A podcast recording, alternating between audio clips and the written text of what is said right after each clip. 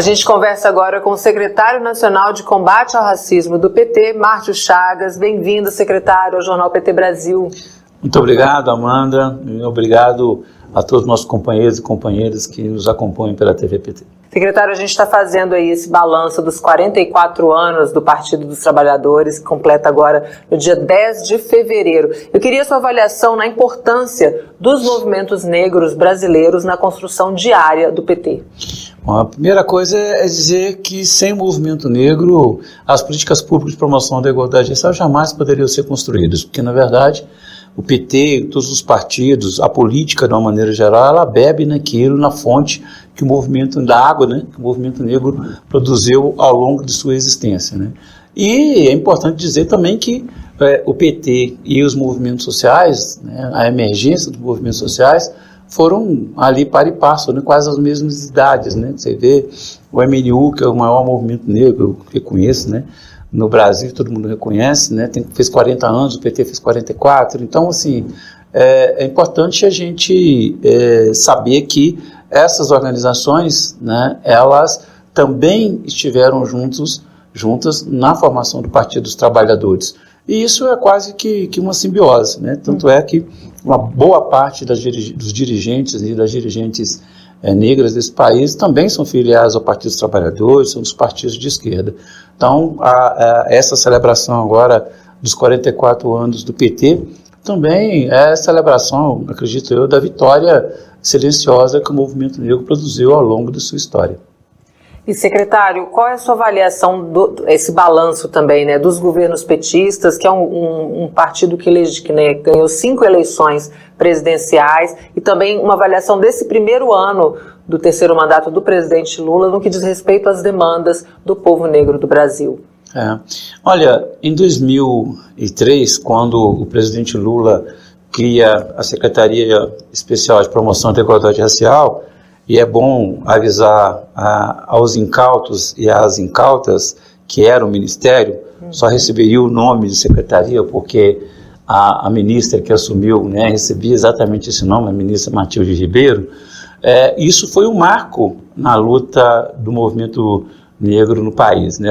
Aliás, um marco na luta antirracista no país, porque você tem um ministério que é, coordena as ações de diversos outros ministérios e permite a criação de um sem número de políticas públicas que até hoje tem no Brasil, a política de cotas, né, a política do próprio Bolsa Família, onde as mulheres é, recebem a, o recurso, uma série de políticas que foram permitindo que a população negra saísse é, desse patamar que ainda hoje se encontra, não, mas pudesse ter um pouco de mobilidade, pudesse ter uma ascensão né, daquilo que chamam de classe é, C e D, mas prefiro chamar de nova classe trabalhadora, e essas pessoas, né, é, que é a grande maioria da população negra, tiveram, na primeira vez na história do país, a condição de receber políticas públicas, ou melhor, a condição de ter direitos. Né? Tanto que hoje a gente tem um debate muito intenso é, sobre a política de cotas, sobre quem realmente tem direito também, né, que a gente vai falar talvez é, daqui a pouco, mais para frente, é, é importante falar, é, os recursos né, que são destinados para candidaturas de pessoas negras, tudo isso vem é, nesse, é, nesse movimento que os governos Lula e Dilma é, oportunizaram ao país de acontecer. Então, é importante a gente é, lembrar sempre, Amanda, que é, esse período foi um período muito rico, porém nós tivemos é, uma interrupção muito forte com o golpe a presidenta Dilma e esses quatro nefastos anos é, de governo aí que o presidente Lula acabou sucedendo. Foi, na verdade, uma derrocada das políticas e hoje né, a palavra reconstrução ela cabe muito, mas muito bem para as políticas de promoção da igualdade social. Nós temos que reconstruir, porque, na verdade, conseguiram quase que aniquilar. Uhum.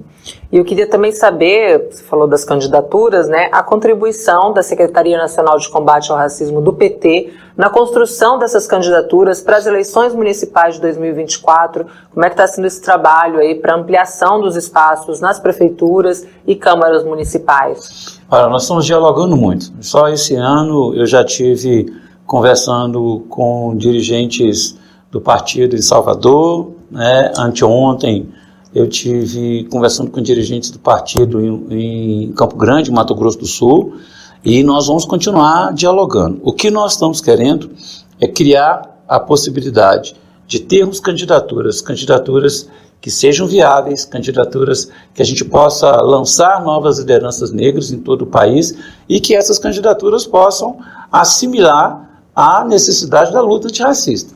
Hum. Há um debate muito grande no interior do PT é, quais são as pessoas efetivamente que deveriam é, merecer ou é, chegar a, a adotar né, esse, esse, essa possibilidade da candidatura, dos recursos para a candidatura de pessoas negras. Nós estamos criando alguns critérios, estamos conversando com as secretarias estaduais.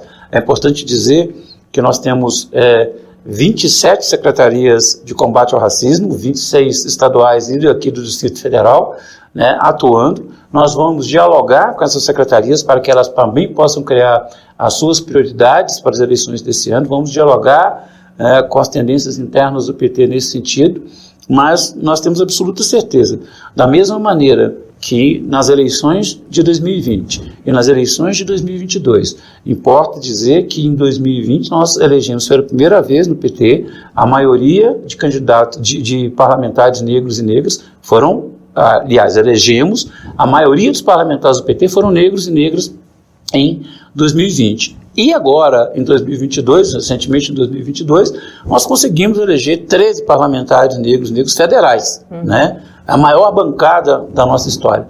E nós achamos que esse é um caminho sem volta. Essa é uma marcha, a marcha para o apoio às candidaturas negras é a mesma marcha né, que as mulheres começaram, a partir de 1930, a obter. Não há retrocesso, não tem como retroceder. É, eu, eu, digo isso porque às vezes a gente escuta muita, muitas, muitos diálogos, às vezes até internamente a gente tem que superar isso, mas mais para fora do que para dentro do PT, né, do, desse discurso de, de identitarismo.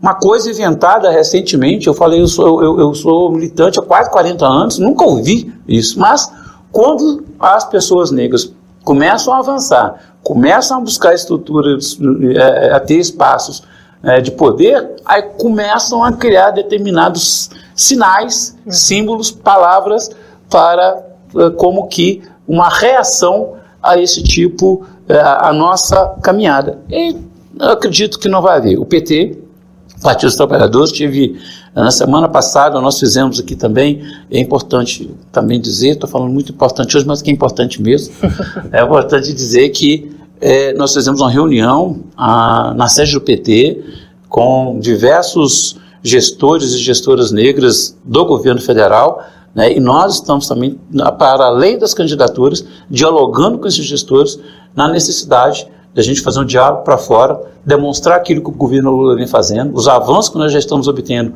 em um ano de governo, e ao mesmo tempo que essas pessoas formem um grande cordão para ajudar a eleger o maior número de pessoas negras. Eu não tenho dúvidas de que o PT será um dos partidos, se não o partido, que mais elegerá candidaturas negras agora em 2024.